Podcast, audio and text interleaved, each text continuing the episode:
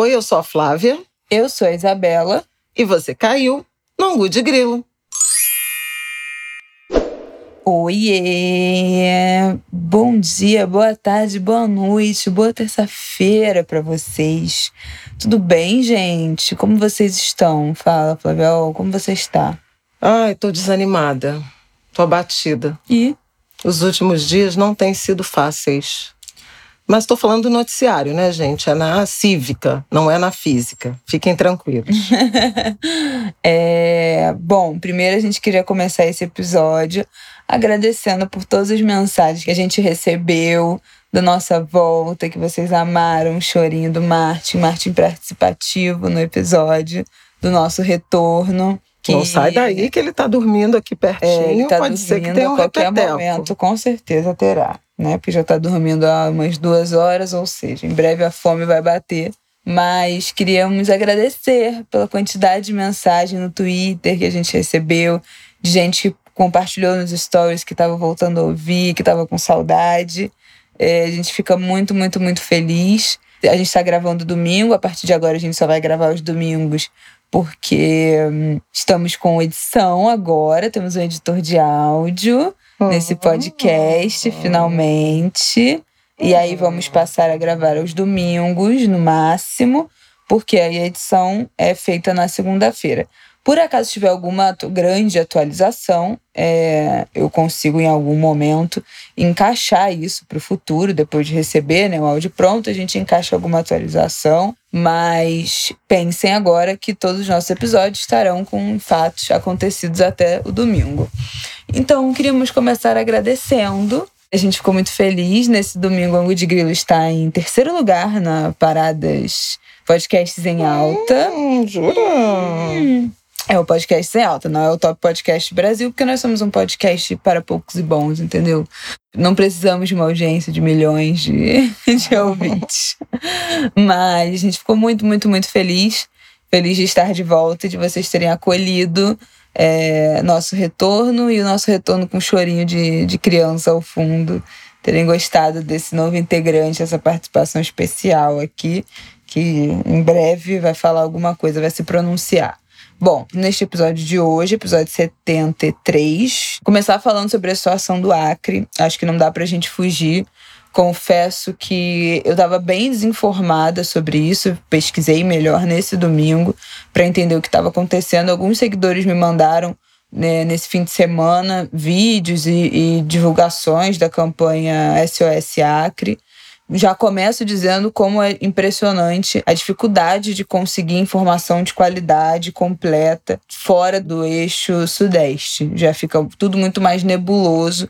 Eu vi algumas matérias do G1, mas elas não têm o mesmo nível, eu acho, de aprofundamento, de explicação que teria se algo do tipo tivesse acontecendo. Eu fiquei com dificuldade de entender como é que tudo que está acontecendo no Acre tinha começado. Então vamos falar do Acre. Flávio Ol vai falar das variantes de coronavírus e preocupações em relação a isso. E eu vou terminar falando de Big Brother. Acho que agora todo ângulo de grilo eu vou dar uma atualização da minha opinião sobre Big Brother. Mas começando então falando do Acre, já queria pontuar isso que eu, que eu falei agora, né? A dificuldade de a gente conseguir informação não atualizada. As atualizações geralmente vêm de órgãos estaduais, as prefeituras que vão atualizando a imprensa. Existe um, um fluxo de atualização, mas eu acho que falta uma profundidade de explicar a linha do tempo, o contexto é, histórico, ambiental em que tudo está acontecendo. Para quem está desinformado, como eu estava até poucas horas atrás, tem quatro coisas acontecendo no Acre nesse momento. Tem uma enchente de vários rios no estado do Acre, que nesse momento está afetando mais ou menos 120 mil pessoas. Que é uma questão sazonal, mas que esse ano está mais grave. Sim. Que são, vamos lá, mudanças climáticas, né, Exatamente, gente? sabemos. A gente vai entrar em cada uma dessas questões. Tem uma crise migratória acontecendo de imigrantes de maioria do Haiti e também da Venezuela tentando atravessar do Brasil para o Peru, mas a fronteira está fechada por causa do 3 coronavírus. E em quarto lugar, acontecendo no Acre nesse momento um surto de dengue. 80% dos atendimentos feitos em UPAs em Rio Branco, a capital do Acre, são de pessoas com dengue. É, a suspeita Então- de casos é o dobro do ano passado. Mais de 6 mil suspeitas ao longo da semana passada.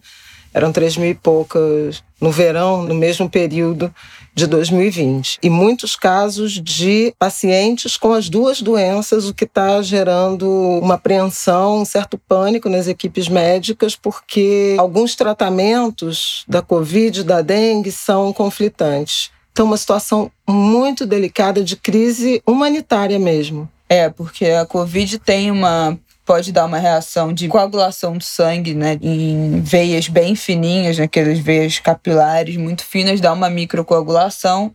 E alguns tratamentos envolvem anticoagulante, né? Que afina o sangue. Só que a dengue acaba baixando as plaquetas. Então, quando você anticoagula o sangue, quando você deixa o sangue mais fino, qualquer coisinha você pode sangrar muito mais, sangrar até a morte, diferente de quando você estaria em seu estado normal. As plaquetas é o que, né, a gente sabe que é o que fecha o buraquinho de onde o sangue tá saindo. Cicatrizante? É, não é cicatrizante, mas ela é o. A gente, ela faz a barreira lá do negócio onde está saindo sangue, ela vai lá e bota um, um curativo e para de sangrar. Então, como a dengue.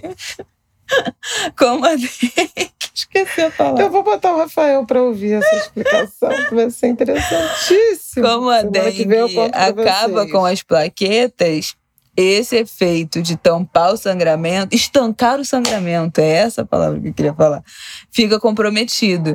Então, como é que você, se você anticoagula o sangue, você pode causar um sangramento até a morte por uma dengue, né, que, que chega a ser hemorrágica ou que tem uma queda de plaquetas muito violenta.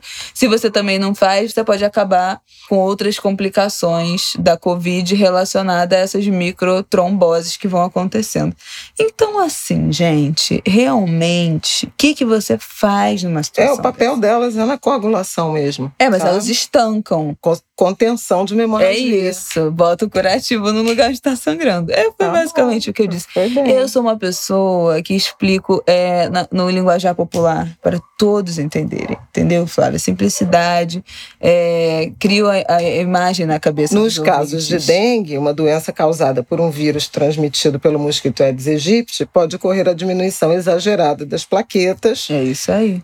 E quando isso acontece, é comum o desenvolvimento da dengue hemorrágica. Que a pessoa Então veja que a combinação dengue, que pode evoluir para uma dengue hemorrágica, com Covid, que pode evoluir para uma trombose, que é a formação de coágulos, é um negócio realmente assustador. E por isso a comunidade científica, médicas, universidades no Acre estão muito preocupados com essa combinação de, de tragédias, né, de crise. Sim. Bom, e aí temos a situação das cheias, que foi uma das coisas que eu achei mais dificuldade de pesquisar e entender, porque, ah tá, o Rio tem, tem várias informações, né? A quantidade de pessoas que foram atingidas, são 10 municípios atingidos nesse momento, mais ou menos 120 pessoas atingidas pelas chuvas. É, o Rio Acre, que é o principal que corta a capital Rio Branco, chegou a 15 metros, quase 16 metros de nível né, da água, 2 metros acima do nível de transbordamento. Então você imagina que além do, do- da cheia, né, ele transbordou 2 metros, então tem imagens e outros rios também que transbordaram, vazaram mais de um metro e meio além do nível da água. Então tem imagens de casas com água até o telhado, assim, só o telhado de fora. As imagens da enchente são assustadoras, assim, uma coisa horrorosa. Mas encontrei dificuldade em entender, tá, mas de onde veio isso, né? Só choveu, choveu, choveu, choveu, choveu muito. Qual foi a questão? E aí eu achei num site de meteorologia um início de uma explicação que fala que, na verdade, o monitoramento e o resultado dessa enchente não é só pelas chuvas que estão ocorrendo no Acre neste período de que tem chuva intensa e cheia intensa, que é conhecido como inverno amazônico, que tem um aumento do volume de chuva e uma cheia dos rios esperadas, mas só isso não explica. Também existe um monitoramento das autoridades e um reflexo em bacias hidrográficas de outros lugares. Na bacia Madre de Dios, no Peru, e na bacia Pando, Pandó, eu não sei como é que fala, na Bolívia, fora a bacia hidrográfica do Acre. Então, na verdade, choveu na Bolívia, choveu no Peru e choveu no Acre, isso vira uma, um mix, uma bomba relógio prestes a explodir nesse aspecto do, do nível dos rios. Tem um jornal aqui que essa matéria desse centro de meteorologia linkou, um tweet, falando que na bacia de Madrid de Jos teve um aumento enorme das chuvas, extremo das chuvas, pelo aumento da umidade na região amazônica. Então, a Amazônia não, não fica só dentro do estado né, do, do Amazonas, ela também extravasa para os países vizinhos. Então aumentou a umidade, choveu mais, mas não choveu só no Acre, choveu também nessas outras bacias que os rios vão desaguar já no, em território brasileiro. Então, não é só uma questão do Brasil, do estado do Acre, é um conjunto ali de fatores de chuva, de cheias que vão desaguando aqui. Mas não dá para não associar esses fenômenos às mudanças climáticas, que Com têm certeza. tornado né, as precipitações ou as chuvas mais frequentes, mais intensas, ou melhor, os fenômenos climáticos né, mais frequentes e, e mais intensos. Seja chuva, seja seca. A gente está vendo, por exemplo, nos Estados Unidos, uma tragédia também com a neve no, no Texas, Uhum. né? Inclusive, li uma, uma reportagem hoje de um casal de brasileiros com um bebê recém-nascido, que não posso ouvir falar em recém-nascido que me, né, que me emociona, mas o bebê de um mês e meio e eles ficaram sem luz, portanto, sem aquecimento. E aí, é, a mãe narrando o desespero para fazer uma simples troca de fralda no bebê, porque não tinha aquecimento. Jesus, um frio então, congelante. o frio congelante deu menos 12, menos 20, a casa sem aquecimento. Eles dizendo que envolveram o bebê em 12 cobertores e dentro deles com o calor humano e absolutamente desesperados dele ter uma febre, dele adoecer porque as estradas congelaram, então não dá para sair de casa. Uma situação horrível, Gente. absolutamente dramática. Cruz credo, não gosto nem de ouvir essas coisas. Pois é, eu também não, mas eu li, fiquei assim. Mas estou trazendo isso aqui. E como é que eles trocaram as fraldas? Tem Então, fazendo, eles isolaram um cômodo, é, um quarto da casa que ficou completamente trancado, isolado, e não sei o quê, e entravam nesse, nesse lugar com cobertores e tal para conseguir fazer. Jesus. A higiene do bebê. Senhor. Se Martin chora trocando fralda, imagina essa criança, coitada. Aff, Maria. Mas, hein? Não, mas isso, eu trouxe a, trouxe a história do, do Texas só como exemplo dessa situação de desequilíbrio, né, de instabilidade dos fenômenos climáticos, porque tem negacionista, né, que não aceita. Olha Vocês ele roncando. ronco? que eu tô ouvindo aqui no fone. Não, tá dando pra ouvir. Tá Não dando pra ouvir. Então, os efeitos desse o mundo Tá lá fora acabando, um bebê roncando. Tá vendo, gente? Eu tenho que dormir com esse ronco, assim, às vezes. Às vezes é ele e o pai roncando. Eu que lute, tá, queridos? Os efeitos sonoros do Marte estão virando qualquer nota no ângulo de grilo. Mas isso, gente, vou falar pela terceira vez, que, como dizia Fernanda Montenegro, bebê e cachorro não dá. Criança e cachorro não dá para contracenar. A gente perde sempre. Como a Fernanda Montenegro já, já declarou isso uma vez, quem sou eu, né? Para competir com meu neto. Mas, enfim, é, os fenômenos climáticos, essas mudanças e o que elas têm causado. Então, no hemisfério norte, na linha do Equador, no hemisfério sul, é isso que a gente está vivendo. E no Acre é, é exatamente um dos eixos, né? dessa tragédia, dessa crise humanitária que o Acre está vivendo, tem a ver com mudanças climáticas. Obviamente, também quando você tem uma epidemia de dengue num lugar que alaga, essa é uma característica, um efeito absolutamente esperado. O Rio de Janeiro também. É, As temporadas de verão com dengue, elas coincidem com o verão de muita chuva, de muito empoçamento uhum. de água por conta das condições precárias de saneamento. Ou seja, é, a, a urbanização é que a dengue feita. piore, né? A situação da dengue lá com essa enchente, inclusive. Exatamente. E junto com isso, a, a pandemia de, de Covid. Mas eu queria também, antes de você falar da questão migratória, eu queria fazer uma, uma reflexão sobre coisas que a gente já tem falado bastante aqui no Ângulo de Grilo, das dimensões de desigualdade que foram agravadas a partir da pandemia. É uma frase recorrente minha nos meus textos e, e nas participações na TV e também aqui, que a Covid-19, o coronavírus, não inventou é, mazelas, mas escancarou mazelas já existentes, de desigualdades já existentes. E a essa altura do campeonato, um ano depois, eu acho que a gente precisa prestar atenção também na dimensão das desigualdades regionais que foram também escancaradas e as distâncias que existem entre o norte, o nordeste, o sul e sudeste e o centro-oeste, mas as condições de vida, de qualidade de vida, de acesso a, a, serviços públicos no norte do país, elas são muito dramáticas. E são dramáticas por, por conta de não só nível de renda, orçamento limitado, né, dos estados, dos municípios, mas com características é, geográficas, topográficas, hidrológicas dificultam muito o acesso, o socorro, o atendimento. E a gente tem visto isso de forma recorrente nessa pandemia. Nós já tivemos um apagão de 23 dias no Amapá, e esse apagão, ele durou 23 dias em novembro do ano passado, justamente porque não houve cuidados. Porque no... foi no Amapá. Só durou 23 não, dias porque foi no Amapá. Porque foi no Amapá, mas porque foi. Primeiro, descuido da, da empresa lá da linha de transmissão, que só tinha dois mega transformadores funcionando. Houve um desarmou, o outro não suportou a carga e deveria ter um terceiro que estava em manutenção já fazia quase um ano. Então, porque não tem atenção do órgão regulador, do, do, do Estado que deveria fiscalizar e deveria regular.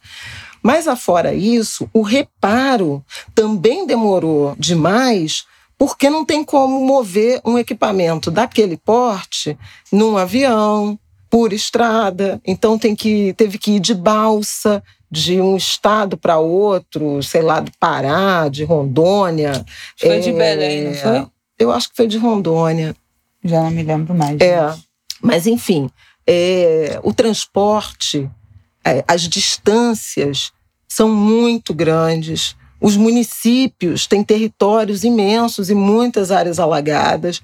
Então, ainda na, na, semana retrasada, quando começou esse agravamento, logo depois do agravamento dos casos de Covid, né, segunda onda de Covid no Amazonas, o governador do Pará, Helder Barbalho, deu uma entrevista até na Globo News chamando atenção para uma reclamando de uma assimetria na distribuição de vacinas. Ele dizia que proporcionalmente Roraima recebeu mais vacina do que o, o Pará, mas ele dizia da, da despesa que o, o Estado estava tendo com voos de helicóptero para remover pacientes de cidades do interior distantes, o Pará também é um estado muito grande, para a capital, por quê? Porque o interior não tem é, instalações de saúde, por exemplo, não tem UTIs disponíveis, leitos de UTI, grandes hospitais. Então, os casos mais graves precisavam ser removidos para a capital, para Belém ou para cidades maiores, e não é viável fazer isso por via fluvial e não São tem estrada. Horas. E até a Isabela teve né, uma experiência em, em Marajó que confirma muito isso, né, das longas distâncias que têm que ser vencidas por transporte fluvial, aquático, por barco, por Sim, quando eu fui e não pra, é viável. Né? Quando eu fui para Marajó, eu já fui para lá para uma cidade chamada Portel, que é uma das 16 dos 16 municípios do da ilha de Marajó, e de Belém a Portel são 20 horas de barco. Um barco que, que se pega em Belém é como se fosse um navio assim é um barco grande e são 20 horas até Portel. E dentro do município de Portel tem a cidade, né, que é onde tem o hospital, tem a igreja, aquele centrinho e tal. E tem a área, as comunidades ribeirinhas. que vão para dentro dos rios. Tem vários rios que desaguam no centro de Portel e no interior dos rios, o ponto mais longe de um desses rios é até a sede de uma madeireira. Da distância para Portel são 15 horas de barco. E aí são barcos menores, porque os rios são mais são estreitos, então não dá para ser né, navio. São barcos menores. Se você fizer esse trajeto de lancha, que é como eles chamam os barcos mais leves que têm um motor mais potente, o tempo é menor, mas a distância, o tempo médio aí são de 15 horas.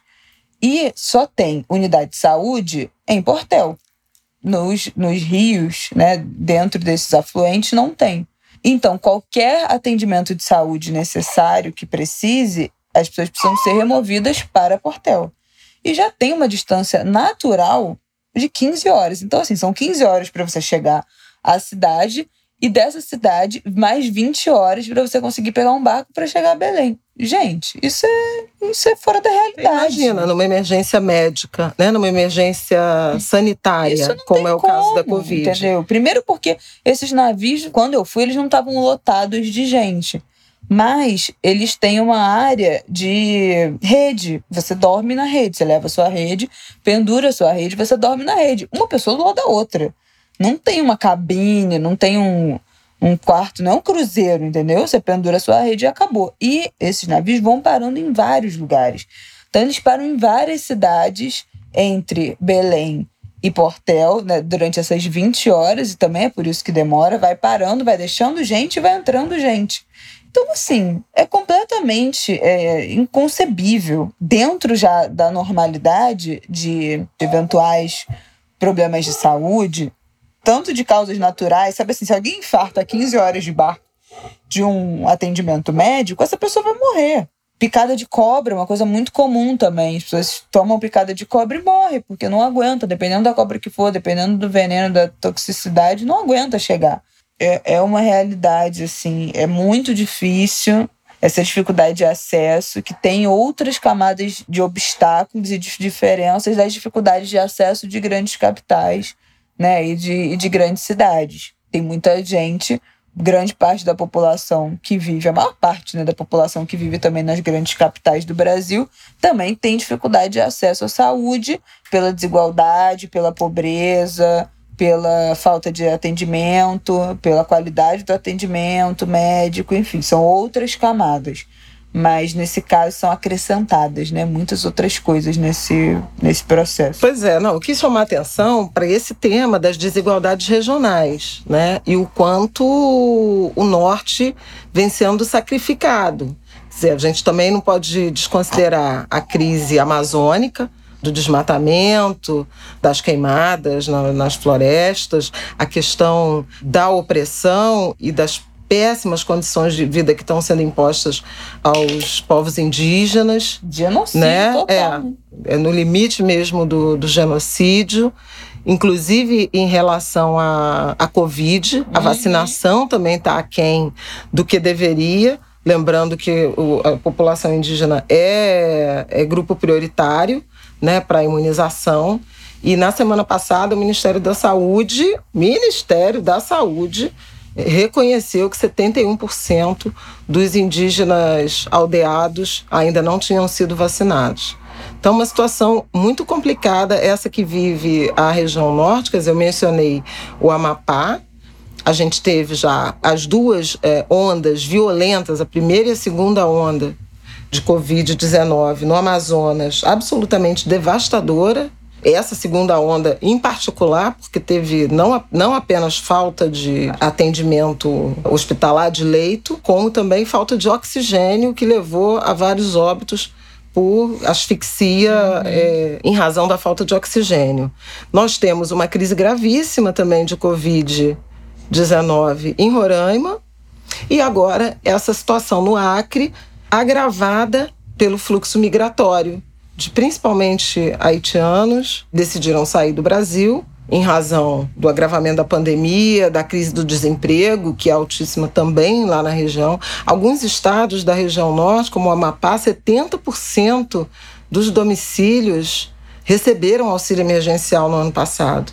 Agora, você pode imaginar que num lugar entre sete em cada dez lares dependeram de alguma forma dessa ajuda oficial no ano de 2020 e desde a virada do ano não estão recebendo ajuda nenhuma porque o benefício acabou. Qual é a situação, qual é a gravidade da situação da crise socioeconômica? Os haitianos tentando sair do Brasil, o objetivo, inclusive, é, é tentar chegar aos Estados Unidos, né? alcançar outras rotas né, migratórias, mas o Peru está com a fronteira fechada e eles ficaram na seguinte situação: não podem voltar, estão na ponte, numa ponte Mas, é. de entre ponte na fronteira. Amizade, numa cidade chamada Assis, Ponte da Brasil. Amizade lá, né? É porque tem uma Ponte da Amizade também. Não é a mesma Ponte não da é Amizade, mesma, gente. É. São, é outra Ponte da Amizade, mas entre o Brasil, Acre Peru. e o Peru.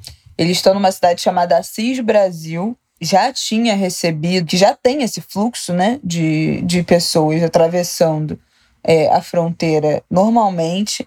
A cidade está com essa fronteira fechada desde março de 2020, então, logo que começou a pandemia, essa fronteira foi fechada. No ano passado, teve também um monte de, de gente, uma, também um, uma questão migratória de pessoas que pararam ali porque a fronteira fechou. Tinham três abrigos na época também funcionando na cidade, ginásio, escola e tal. Em julho do ano passado, essas pessoas começaram a sair da cidade, desistiram de ficar ali porque viram que a situação não ia melhorar tão cedo. E tinha, nesse momento, antes de janeiro, somente um cubano ainda abrigado pela prefeitura de Assis Brasil. E em janeiro, chegou esse grupo de mais de 300 haitianos, venezuelanos e pessoas de outras nacionalidades, mas em maioria haitianos, tentando atravessar. E agora essas pessoas também estão distribuídas pela ponte, tem as fotos de um monte de gente acampada lá, com barraca e tal. Já vão ser enviados testes de Covid para testar as pessoas que estão na ponte tentar o mínimo de isolamento, adotar algumas medidas para isolar quem teste positivo. Parece que já teve uma, uma das, das imigrantes foi teve um quadro agravado, foi inclusive internada, removida e tal. Então, uma mistura de tudo, né? Na verdade, que acontece nesse momento. É uma crise migratória de pessoas tentando sair do país, mas já são pessoas expatriadas, né? já são pessoas que vieram para o Brasil a partir do terremoto de 2010 do Haiti, que vieram procurar né, uma, uma vida melhor, uma oportunidade de emprego, enfim. Já são pessoas que vêm de um contexto também de uma crise humanitária, passam por esse momento de Brasil, de uma crise sanitária e de desemprego, de pobreza, tentando sair daqui, acabam presos nessa cidade, aglomerados no meio de uma crise sanitária como se não se vê, né? uma crise de saúde, uma crise de humanitária também, né? De agravamento de pobreza, de condições de acesso, de saúde, de higiene, de moradia, de tudo. Então, assim, eu acho que, gente, é um dos retratos numa, num, num estado que está sofrendo uma imensa crise ambiental, né, nesse momento, com cheia, com chuva, reflexo de, de mudança climática. É uma hecatombe de coisas que está acontecendo que, na verdade, são eventos que estão acontecendo o tempo inteiro, né? Não é só lá, assim. É o reflexo de, de vários outros eventos que têm acontecido ao longo desses anos, como a gente falou, né? Das queimadas, é, dos desequilíbrios ambientais, dessas crises migratórias, são coisas que, sabe, é, é mais uma etapa, mais um degrau, mais uma camada de eventos desse mundo globalizado que tem acontecido e agora acontecem todos ao mesmo tempo em um estado do Brasil que é tão invisibilizado da região do Brasil, que é a mais invisibilizada de todas.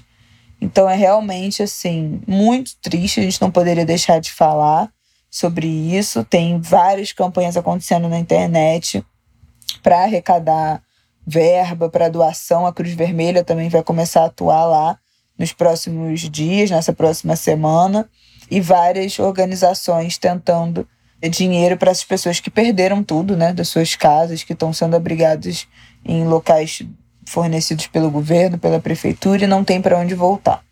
Vou deixar aqui na descrição do episódio o, algumas campanhas e links dessas organizações que estão angariando fundos para esse SOS Acre.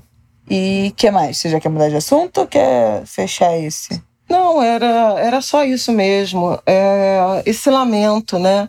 Bom, uma desatenção profunda em relação ao Brasil Sul, Sudeste e, e Brasília, embora agora de noite, nessa noite de domingo, começaram a circular a informação de que o presidente da República pretende ir ao Acre na próxima quarta-feira. Já devia estar tá lá, né? É, a crise é, já está completando uma semana, mas enfim, ele está preocupado em fazer intervenção na Petrobras e no setor elétrico. Falaremos disso daqui a pouco. Ah, é? que merece. Não aguento mais falar o nome desse homem, gente. Pelo amor de Deus. Vou aproveitar esse parêntese para falar você que não trocou o seu título de eleitor. Falei isso aqui, né? Falei isso aqui naquele episódio depois das eleições. Atualizar a sua situação cadastral do seu título de eleitor. Dá para mudar domicílio eleitoral, dá para mudar local de votação dentro do mesmo município onde você mora. Se você se mudou de um bairro para o outro, se você mudou de uma cidade para outra no site do TRE do seu estado, você consegue resolver essa situação gratuitamente pela internet. Não precisa mais ir no cartório eleitoral, que ninguém merece essa missão. No meu Instagram, Bela Reis, tem um destaque lá, escrito Vote, que é sobre essa mudança e essa regularização do domicílio eleitoral. Se você não fez isso ainda, faça agora porque 2022 já está aí e eu não quero esse homem reeleito. Meu filho está concordando comigo, um jovem militante. Está até acordando. é... Fala da cepa, tu não ia falar? Das cepas Não, de... vou falar. Mas é que assim, só para fechar aqui o, o negócio da, da região norte, do Acre, é que com essas características de desigualdade orçamentária, de estrutura, de infraestrutura, seja de acesso, seja de hospitais, atendimento hospitalar e, e, tudo mais, isso torna mais necessária a presença do Estado, a atenção do governo, dos governos, né, dos níveis de governo de trabalharem em aliança. Então, quando você não tem isso, essa articulação, essa boa vontade, essa humanidade por parte do, dos governos ou do governo central, a gente vê as regiões e brasileiros milhares, milhões de brasileiros lançados à própria sorte. Isso aqui é extremamente doloroso, quer dizer, não é só na região norte que é doloroso de assistir, mas hoje eu acho que vale a pena a gente chamar atenção para essa dimensão da desigualdade, para o abandono. Não é coincidência, né? Você ter quatro estados da região em crises profundas no, nos últimos 12 meses, a partir aí do, do início da pandemia da Covid-19. O outro assunto, Isabela já antecipou, são as variantes ou novas cepas da Covid-19. Isso é algo que está preocupando muito já os epidemiologistas, os infectologistas, os cientistas. A gente sabe que desde o fim do ano passado, no Reino Unido, começou um lockdown fechamento geral muito severo em razão de uma cepa cuja transmissão é mais agressiva da Covid, há suspeitas de que também causa mais mortes. Há uma variante do Reino Unido, já descoberta, mapeada lá, uma variante sul-africana, também com características de maior risco de maior velocidade de transmissão, e a variante de Manaus, né, que é chamada também da variante brasileira, e que tem se espalhado. Tem se espalhado no território nacional, seja porque a gente tem pouco controle né, é, da pandemia, da forma como a pandemia se espalha e de uh, isolamento de áreas, circulação em divisas entre estados, etc seja porque houve, em razão da crise muito forte de falta de leitos em Manaus, principalmente, a transferência de pacientes para vários estados brasileiros, para o Piauí, para São Paulo, para o Rio de Janeiro, para Brasília, e isso também aparentemente contribuiu para essa para esse espalhamento dessa variante de Manaus ou essa variante brasileira. Por que, que isso está preocupando muito? Porque a gente teve uma segunda onda, ou está vivendo uma segunda onda, muito agravada pelas aglomerações que vieram do fim do ano passado. Na verdade, assim, a gente acabou recrudescendo a transmissão da primeira onda e desaguando numa segunda onda a partir ali de setembro com as campanhas eleitorais que foram feitas com pouquíssima responsabilidade, com pouquíssimo cuidado, houve muito. Tivemos também os feriados de setembro, outubro e novembro. Depois o Natal e o Réveillon. E as aglomerações de verão que estão acontecendo. A gente já falou até um pouco sobre isso na, na volta do Angu na semana passada. Mas agora a preocupação é imensa com o carnaval clandestino, que uhum. aconteceu em várias grandes ah, cidades, e no, Rio, e no Rio também, e com esse espalhamento da pandemia a partir dessa nova variante, a variante brasileira. A gente está vendo um, um, exemplo dramático, Araraquara, em São Paulo, onde o prefeito decretou um lockdown parecido lá com o de Londres, não pode sair de casa e tal, para tentar conter, porque esgotou capacidade né, de leito de UTI.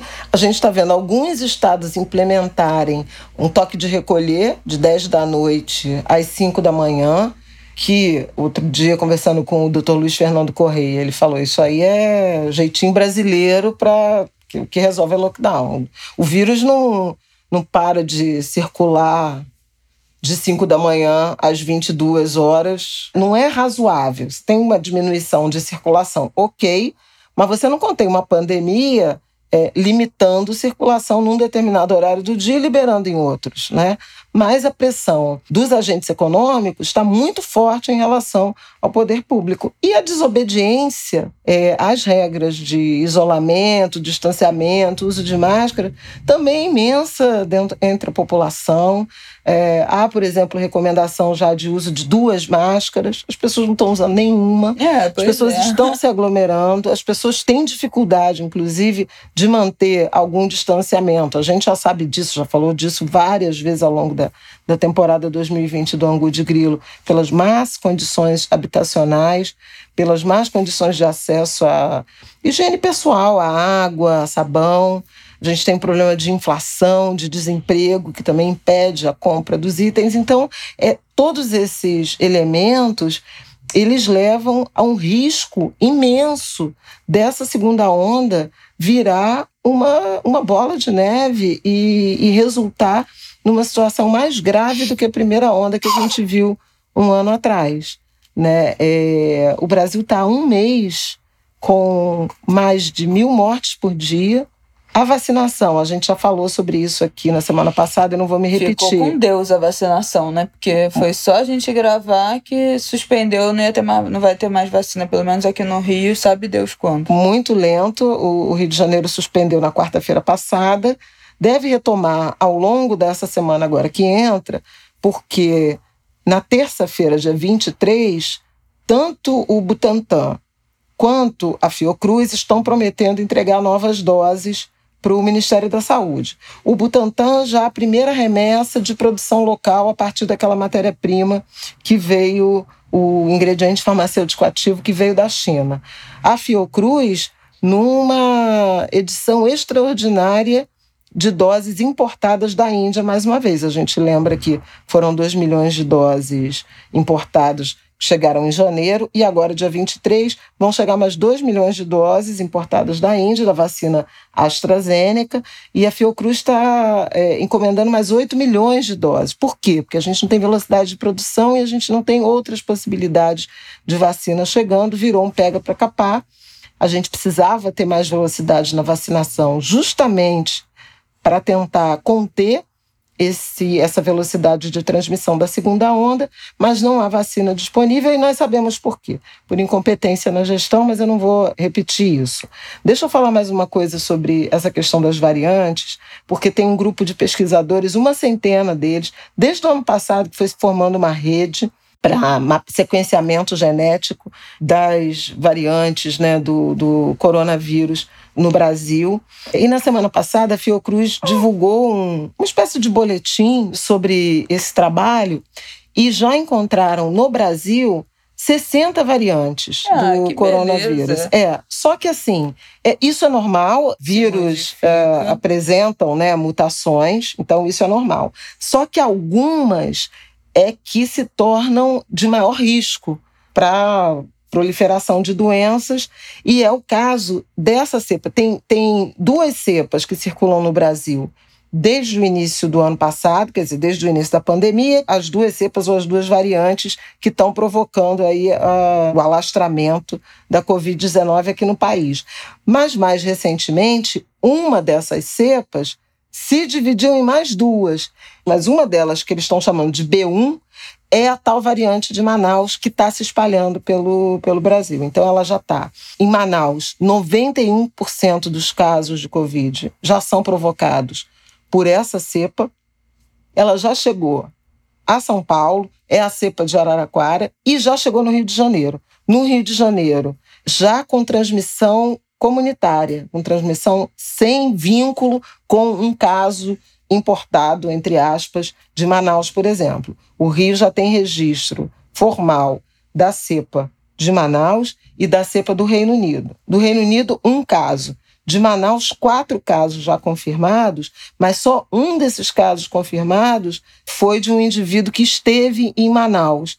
Os outros não foi possível identificar qual é a correlação. Ou seja, significa que o vírus já está aqui se, se espalhando, e o que a gente tem visto no Rio de Janeiro são inúmeros eventos, exemplos de aglomerações irresponsáveis, ainda nesse domingo, antes do jogo Flamengo e Inter, cenas assim absolutamente assustadoras de aglomeração no entorno do Maracanã, que acabaram sendo reprimidas policiais lançando bombas de efeito moral e tal, que é o jeito, né? Ah, os caras dão uma corridinha, depois voltam, vai se aglomerar em outro lugar. Você não resolve nada, gente, pelo amor de Deus, já sabemos. Então, é... essa é a preocupação, e eu trago esse assunto para entenderem que não acabou, viu, nossos angulhos.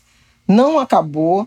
Eu entendo que as pessoas estão precisando cumprir as suas atividades profissionais, alguns também as suas obrigações é, acadêmicas, né, educacionais que estão sendo retomadas, mas assim é fundamental que se tome muito, muito cuidado, é, porque gente. o nosso processo de vacinação está lento, a nossa capacidade de absorver, de atender esses novos doentes na rede de saúde do Brasil inteiro, ela é limitada.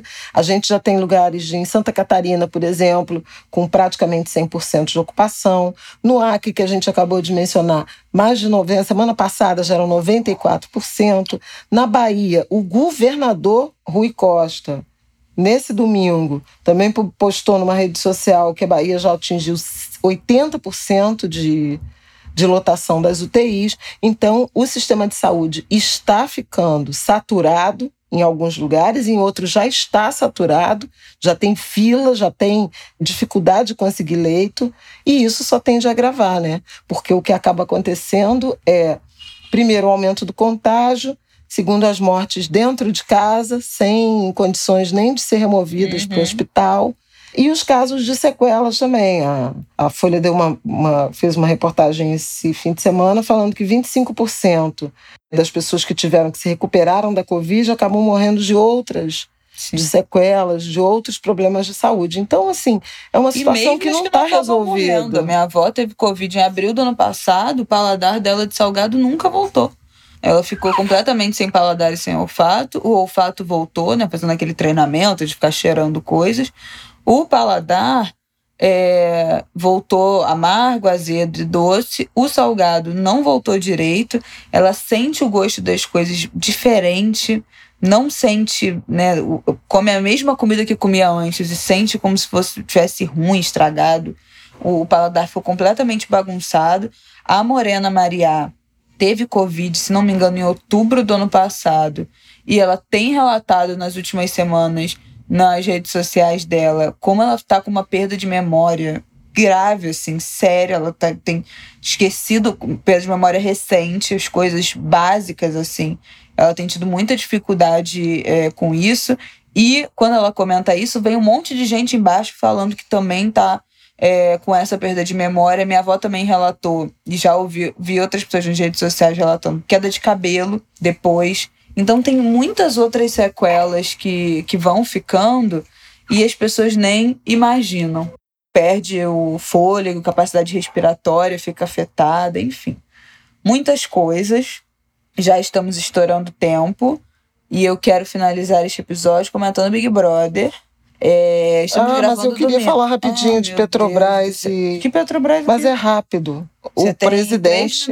Tá, o presidente da República resolveu é, intervir na Petrobras, demitiu o presidente da Petrobras em razão de uma medida populista muito na direção de agradar os caminhoneiros por conta dos aumentos do diesel. É um comentário breve, juro. Ele já tinha anunciado uma redução dos impostos federais na, no diesel por dois meses e no gás de cozinha para sempre, um, uma, uma redução permanente, o que é, tem um efeito, algum efeito uh, no preço, e o gás é um insumo importantíssimo da matriz energética brasileira, residencial. A gente lembra que em 2019, quando houve várias é, correções no preço do gás, a gente teve famílias cozinhando com álcool e acidentes domésticos, principalmente no Nordeste, em razão disso. Então, essa é uma questão importante. Só que, um, o governo precisaria uh, encontrar uma fonte de receita para compensar essa receita tributária que ele vai abrir mão na direção de proteger ou atender uma categoria profissional com combustível fóssil. Tem, tem questões assim. Semana que vem a gente pode falar mais profundamente sobre isso, sobre essa questão da energia. Mas o ponto é que Paulo uma Guedes coisa. Tá, tá com cheiro, né? Eu, se fosse ele. Já, se empu... Ai, né, ai, ai, ai, se empurrar o Guedes cai. Tá um pouco por aí. Mas ele disse também que por, por conta da energia elétrica que também está subindo, vai. É Meteu o dedo na energia. Alguém até brincou. Até hoje não aprendeu que meteu o dedo na energia é, da choque, filho, na tomada é, da pior choque. para você. Mas assim, a questão é que são essas medidas de arroubos é, populistas e autoritários que pouco resolvem. Vazou também isso? Agora é um pum. Olha, isso foi o Martin, hein, gente? Pelo amor de Deus. e dormindo, segue dormindo, seriamente. Ele, ele hoje vai acordar, né? Está fazendo um efeito sonoro de outra natureza. É. Então, uh, a gente pode fazer críticas em relação à política de preço da Petrobras, à gestão da Petrobras, mas é preciso lembrar que a Petrobras é uma empresa de capital aberto, tem acionistas, que tem regras né, de governança às quais está submetida e que é, não é bacana, especialmente para um presidente que se elegeu sob a égide de liberalismo econômico, fazer essa intervenção do dia para a noite, resolver é, demitir o presidente porque quer uma nova política de preços política de preços ou compensação a determinadas políticas de preço empresariais, e é isso que a Petrobras é, elas devem ser feitas no âmbito da política econômica. Então, é, das ações de governo que vão, por exemplo, sei lá, criar um fundo para subsidiar o diesel, e vários países fazem isso, grandes produtores. A Petrobras como uma gestão empresarial é, exclusivamente, ela está querendo o seu equilíbrio econômico-financeiro e gerar, inclusive, lucros que se revertem, é, em alguma medida, para o tesouro e, portanto, para o contribuinte brasileiro. O, o artificialismo que o Bolsonaro está querendo impor é, pode ser perigoso para a empresa e para a economia brasileira. O certo era debater, no âmbito da reforma tributária, por que, que tem tantos impostos sobre combustíveis, por que, que a gente depende tanto de combustível fóssil, diesel, gasolina, por que, que a gente não investe e não incentiva mais energia limpa, mais energia renovável. Esse é o debate planetário, não é, é dar incentivo para diesel. Por que, que a gente depende tanto de caminhão, sendo um país continental que poderia ter transporte uh, fluvial, cabotagem, marítimo e ferrovia, e não tem. tem várias dimensões desse debate, várias camadas desse debate que deveriam ser tratadas e não numa canetada demite um presidente aqui, outro acolá e manda fazer. Isso não teve bons resultados no passado no Brasil, porque você acaba criando assimetrias que vão desaguar em outro ponto no futuro, o que é ruim para a economia. Eu não gosto da comparação do Bolsonaro com a Dilma, por esse motivo de intervenção no mercado de petróleo, inclusive porque o Bolsonaro ele se elegeu com um discurso liberal. Então, fazer essa intervenção que ele está ameaçando fazer é estelionato eleitoral. A Dilma não tinha esse compromisso. Então, o mandato dela previa e comportava algum nível de intervenção, embora ele não tenha sido bem sucedido, e é fato que não foi bem sucedido não foi bem sucedido na energia e não foi bem sucedido no petróleo, tanto que quando ela assume o segundo mandato, autoriza a correção do preço da, da gasolina e a gasolina sobe pra caramba a partir de 2011. Então, essa assimetria. A gente precisava debater democraticamente e mais profundamente os desequilíbrios do nosso mercado de energia, de política de preços, de combustíveis.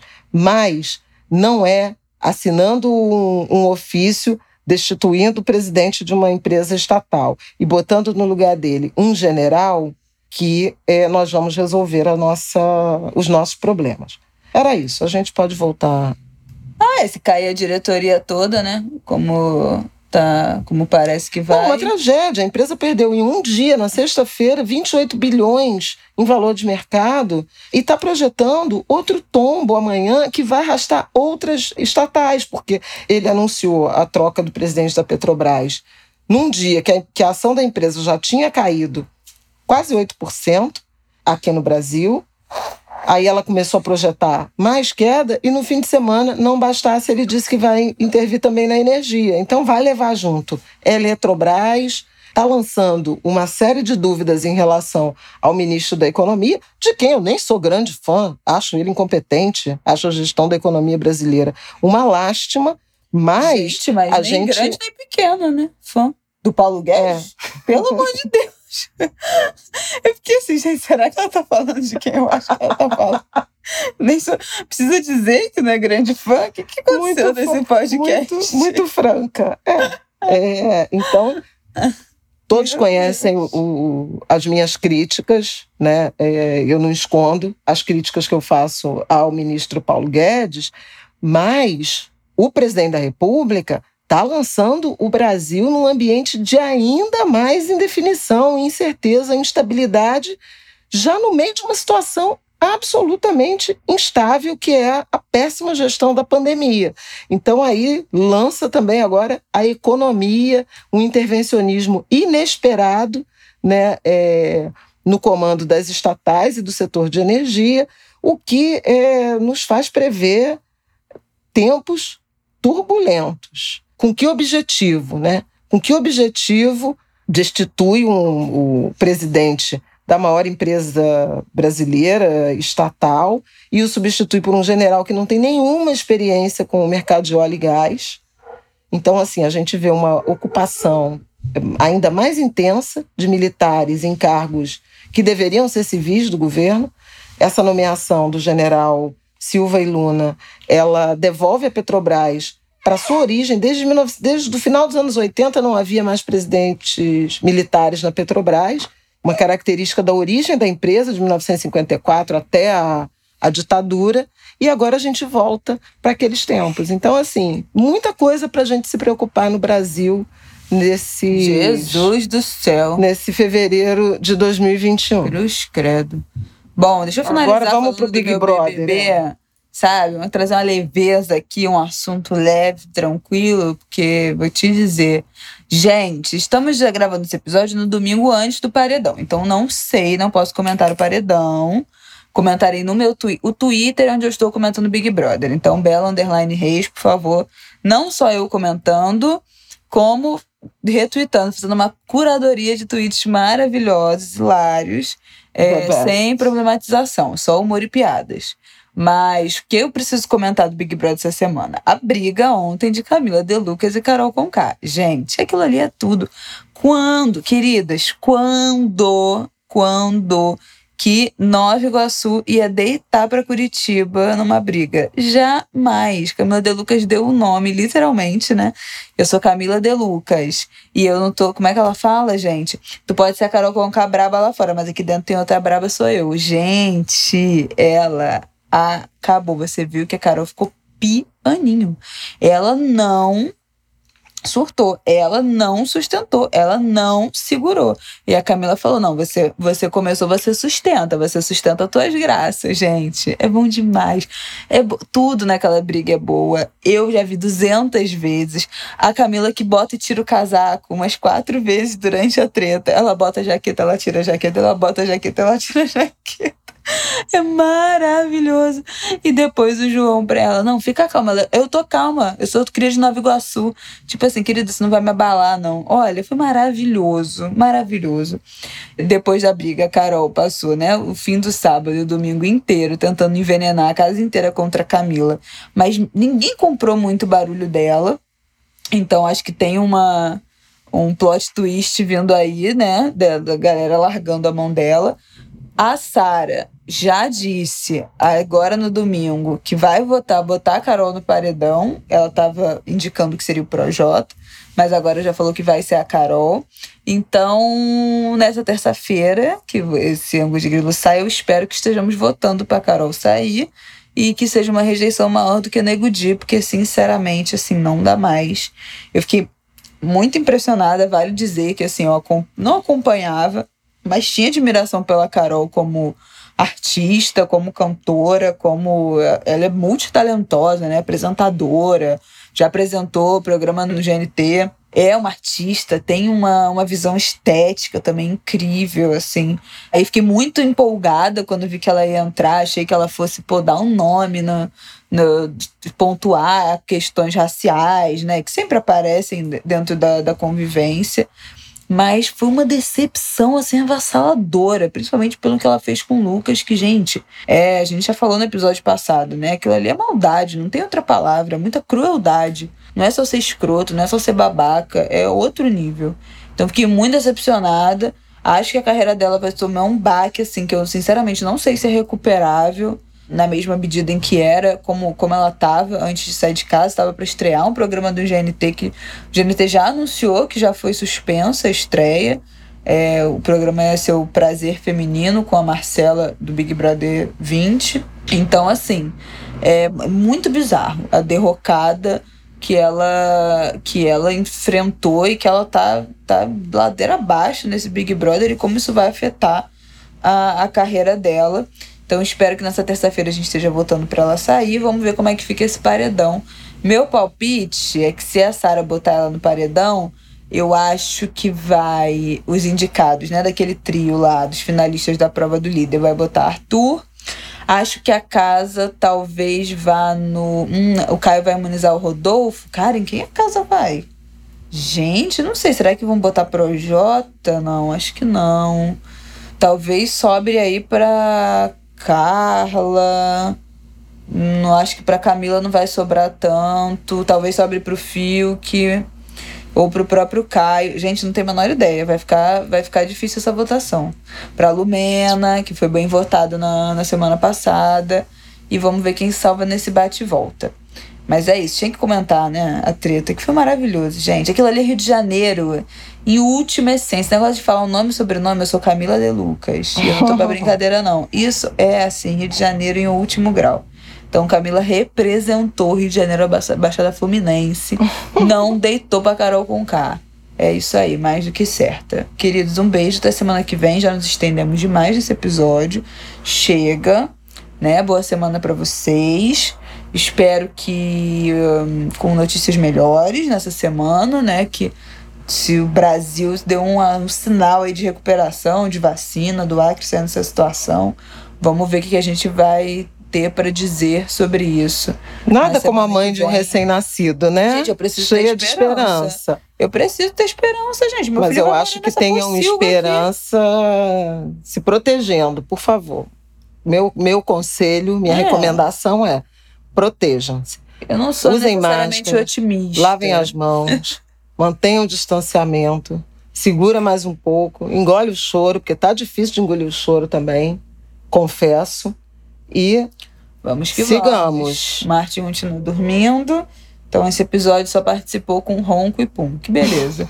é a natureza selvagem acontecendo. Um beijo, até semana que vem. beijo, angulhas do meu coração.